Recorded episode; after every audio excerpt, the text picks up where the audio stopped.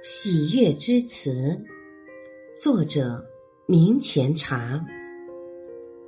在景德镇的一座小山上，我见到小许的工作室，是三间荒僻的平房，没法装空调，夏有酷暑，冬有严寒。而相比于冬日的严寒，小许宁可忍受夏天三十七八度的高温。原因只有一个：夏天水更软，活出的瓷泥更为温润清透；严冬活出的瓷泥是寒而涩的。小许在景德镇的生活极有规律，早上六点起床，七点开始做事，拉坯、晾干、化釉，不知疲倦的。工作到晚上十点。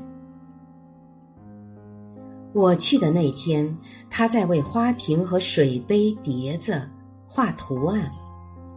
做好的素坯已经晾干，他正一笔笔往上画牡丹、野菊、金鱼，还有从河流深处往上生长的水草。这些充满自然生趣的事物。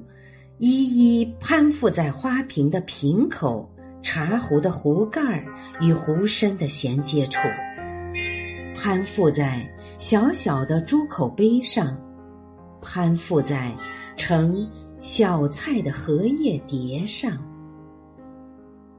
碟子都有卷起来的边儿，仿佛能撩动。一片新叶生长起来的鲜嫩伶俐、快活的精神。荷叶碟上会有家常品种的金鱼，古眼泡、鹤顶红，鱼身是变幻莫测的橙红与橙白，头背与尾鳍之上撒有少许鲜红与亮黑的斑点。是我们这代人平房水缸里常养的土金鱼，画在一片荷叶上，竟然也有鱼戏莲叶东、鱼戏莲叶西的韵味。而古老家常的金鱼品种，此刻竟然勾起我对童年的无限追怀来。小许是台湾人，十五岁时拜九十岁的老师学艺作词，光是揉泥就足足揉了三个月，手粗糙的如三十五岁，手臂足足有现在的两倍粗。成年后留洋学版画和油画，之后他来到景德镇，只一眼。就被这里的青瓷和釉下彩迷住了。他开始留下来画瓷烧窑，就像一尾丧失记忆的咸水鱼，重新游进了海洋。那些不可预知的压力和风暴，在找寻到归宿的喜悦面前，都可以忽略不计。在座。瓷画瓷的十几个小时里，只有拉坯声发出沙沙沙的声响。